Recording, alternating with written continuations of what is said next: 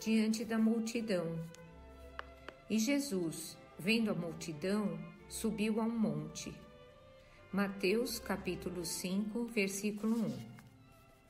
Procedimento dos homens cultos para com o povo experimentar a elevação crescente à medida que o evangelho se estenda nos corações. Infelizmente, até agora, raramente a multidão tem encontrado, por parte das grandes personalidades humanas, o tratamento a que se faz jus. Muitos sobem ao monte da autoridade da fortuna, da inteligência e do poder, mas simplesmente para humilhá-la ou esquecê-la depois.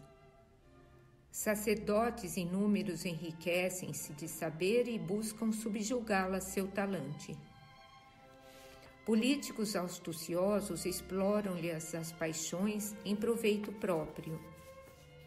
Tiranos disfarçados em condutores envenenam-lhe a alma e arrojam-na ao despenhadeiro da destruição, à maneira dos algozes de rebanho que apartam as reses para o matadouro.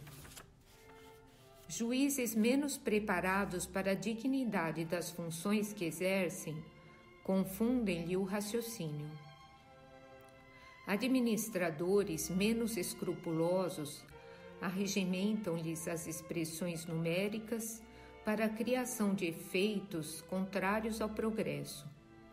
Em todos os tempos, vemos o trabalho dos legítimos missionários do bem prejudicado pela ignorância que estabelece perturbações e espantalhos para a massa popular.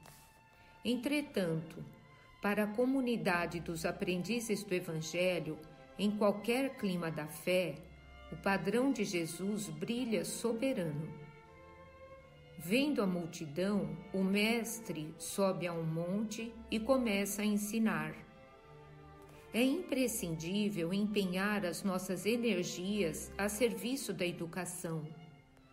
Ajudemos o povo a pensar, a crescer e aprimorar-se.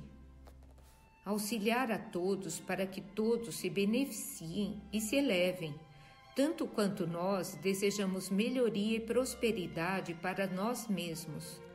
Constitui para nós a felicidade real e indiscutível.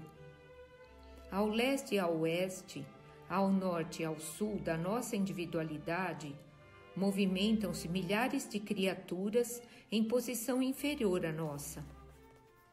Estendamos os braços, alonguemos o coração e irradiemos entendimento, fraternidade e simpatia, ajudando-as sem condições.